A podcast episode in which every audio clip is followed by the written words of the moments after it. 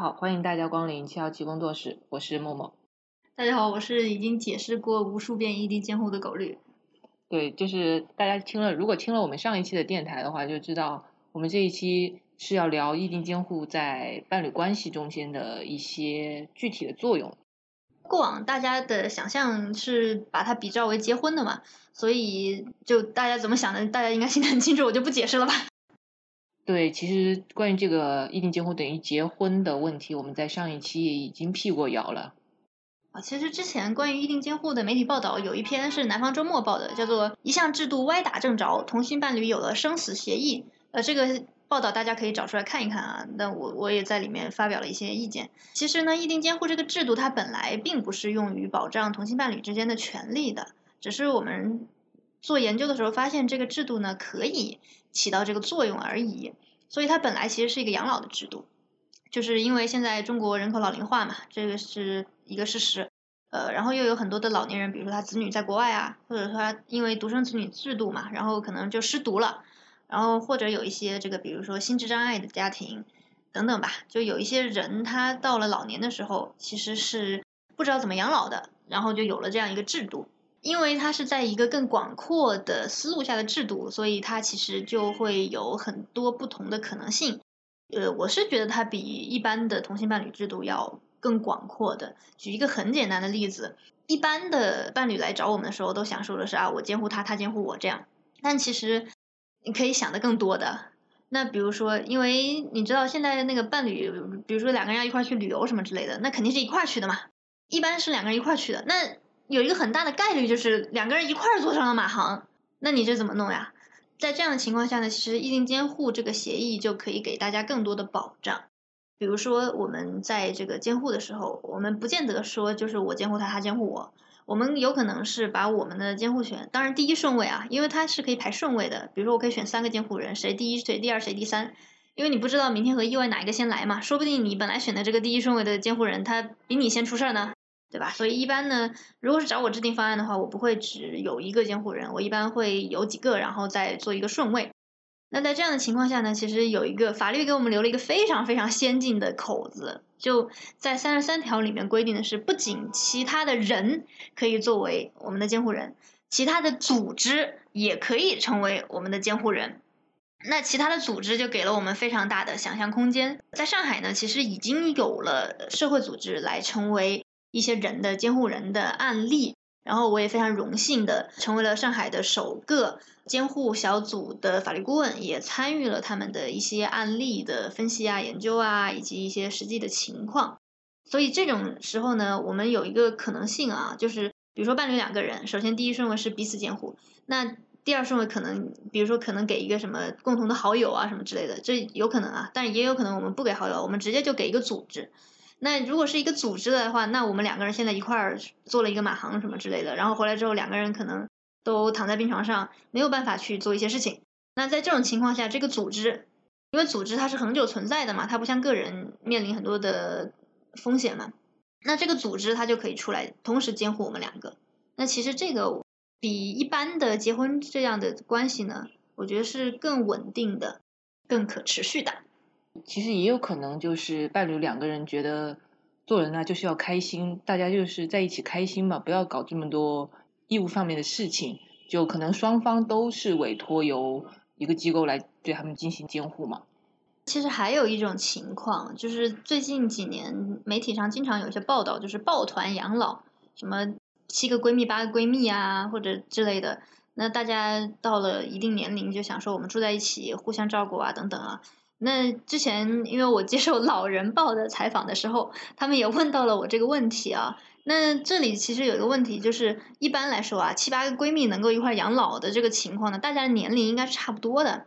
那所以大家的身体状况的这个改变呢，其实它也有可能是差不多的时间。那有一个问题就是，可能到最后就变成了谁的身体最好，谁活得最久，谁就最惨。因为就先身体出状况的人就先被监护嘛。那等到那个活得最久、身体最好的那个人，最后就没有人监护他了。那其实对他来讲，就也是挺可悲的一件事情嘛。所以在这种情况下，如果是有一些组织能够出来做这个事情，成为这个最后的几个人的监护人的话，其实也是可以解决很多社会问题的。呃，目前呢，上海的这个社会监护组织呢，我知道他们还在持续的运转。另外呢，其实在其他的城市，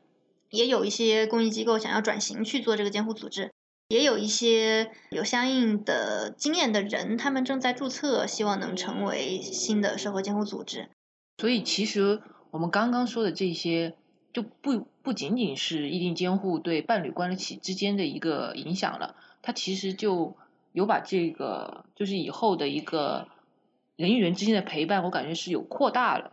是，其实我不仅仅是不认为异地监护跟婚姻有很多有多少的雷同，我更愿意把异地监护看作是我们对自己人生的一个规划。我经常讲的一个话就是，人知道自己怎么上坡非常重要，那知道自己怎么下坡其实也是非常重要的。当我们到了一定的阶段之后，其实就要去安排一下自己的这个下半生啊，或者说晚年啊，他应该怎么过就。不给自己找麻烦，也不给别人找麻烦。其实，意定监护它是这样的一个制度。其实我们刚刚主要都是在讲养老这一块，但是意定监护它当然不仅仅只是在这一块能够发挥作用了。就像我上一期所讲到的一样，其实意定监护现在的发展已经超过了大家的想象。包括很多律师来找我聊的时候，我跟他们大致的拓展一下，他们可能都觉得啊。原来比我想象中的要多，因为本来就觉得是一个协议，结果最后发现原来是一个体系。那其实我们现在比较新的法律实务方面的探索的结果是，异地监护这个事情，它不仅能够彼此之间你监护我，我监护你这样，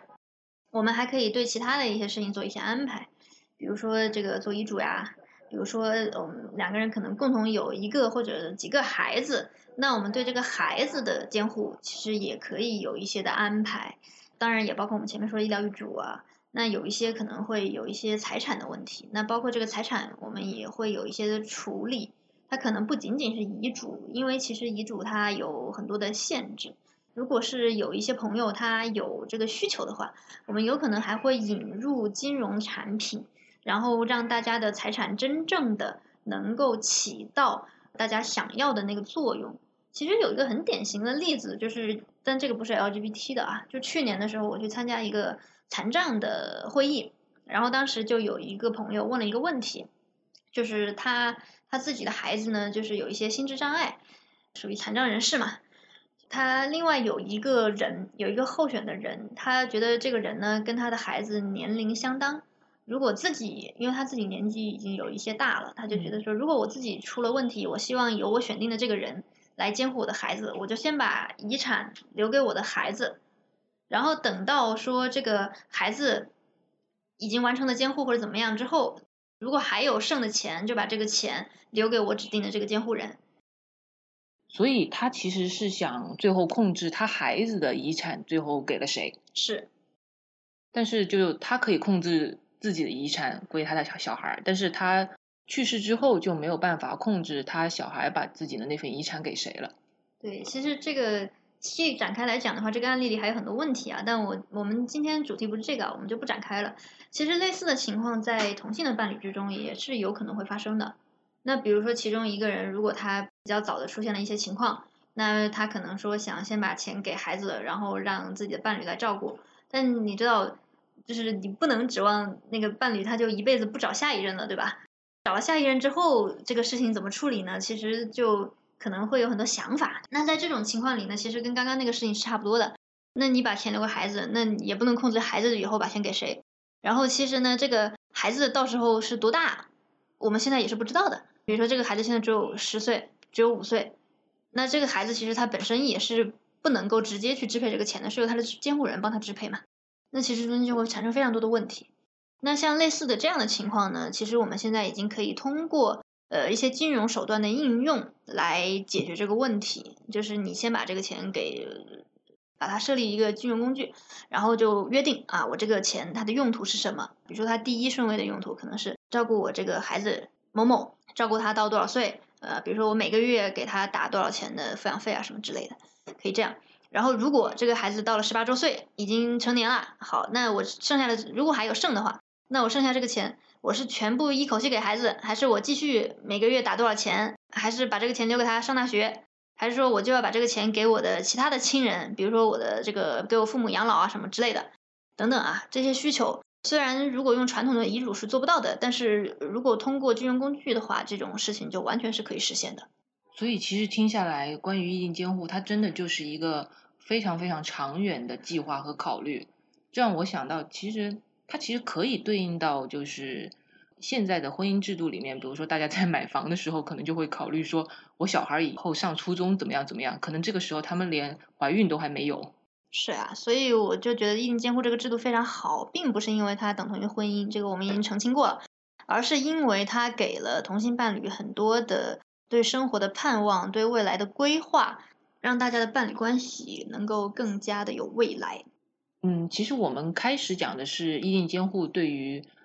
抚养孩子的钱是可以怎样约定和分配的。其实呢，在意定监护里面，关于孩子的监护权呢，也是可以有一定的约定的。一般呢，就是有两种情况，一种情况就是。作为孩子的家长，然后在我还在世并且有能力的情况下，想把一部分的监护权给我的伴侣。还有另外一种情况就是，比如说出了意外，然后希望把整个孩子的抚养权然后交给伴侣这个样子。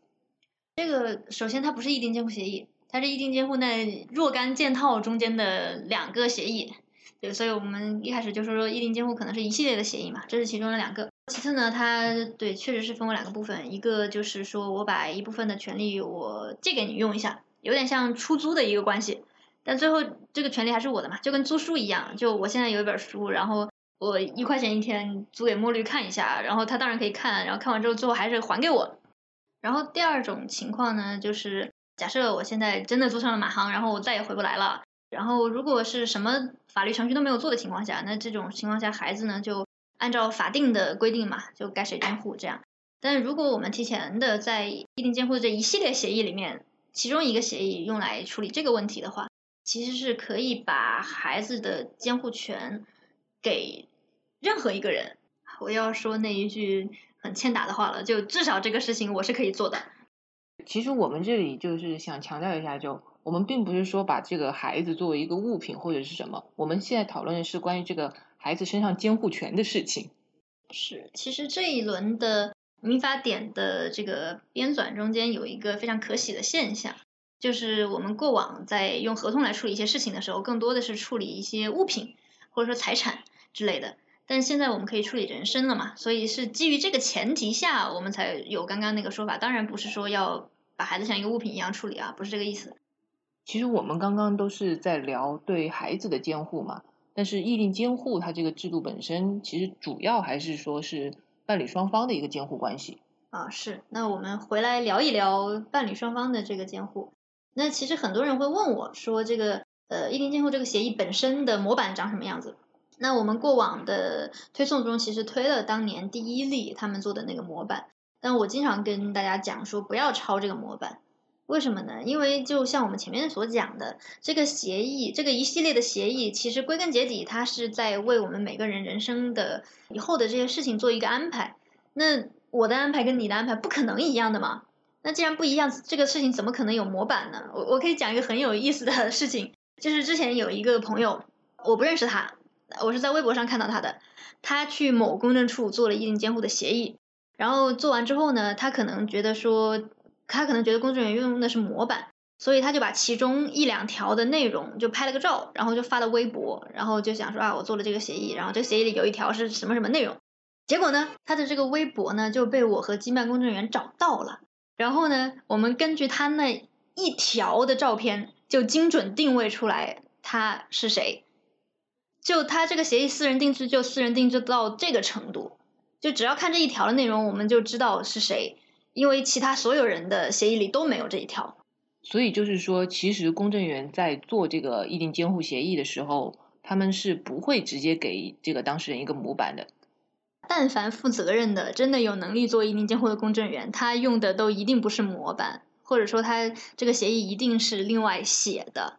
他最多就是说框架可能是类似的，但是真正具体的内容是逐条要根据每个人的情况逐条进行修改的。所以也奉劝大家，我知道已经有很多朋友成功的做了一定监护的公证，然后和出去晒啊。如果不想被人 辨认出来是谁的话，最好不要晒协议的内容，因为这个对做法律的人，对于经办的人来讲，真的一眼就能辨认出来。那其实开始你提到框架嘛，我们就是在这里也可以跟大家说一下大概的框架是个什么样。呃，是，其实这个框架呢，首先前后有一些对律师来讲会非常熟悉的内容，但对其他人来讲可能就有点无聊，就啊这个合同什么时候开始，什么时候结束，什么时候可以撤销什么之类的这些程序性的内容，就其实绝大多数的协议里，只要是正规律师写的，绝大多数协议里都有这个内容。然后中间大家比较关心的就是这个意定监护协议到底能够有哪些权利义务，这个可能是比较多人会问的。但其实这个部分啊，真的是每个人都不一样的。那比如说我现在我可能有一个什么公司之类的，那我可能需要我的监护人帮我处理公司。那有的人没有，他就不需要嘛。那我是一个律师，那我可能需要他到时候帮我去什么注销律师证之类的。那不是律师的人可能就没有嘛，对吧？所以其实每个人都是不一样的，但如果用比较框架性的内容来概括的话，其实就是自己如果出现了什么事情，然后躺在病床上，然后需要对方来帮自己处理的各种事情，然后对他进行一定的约定。那这些事情可能包括一些经营啊，包括一些生活上的事情啊，包括所谓的手术签字啊，就是医疗的决定啊，然后包括因为你知道，如果我去住院了，然后我让墨绿做我的监护人，我们仅仅是同事的关系。不可能他帮我出医药费的嘛，对吧？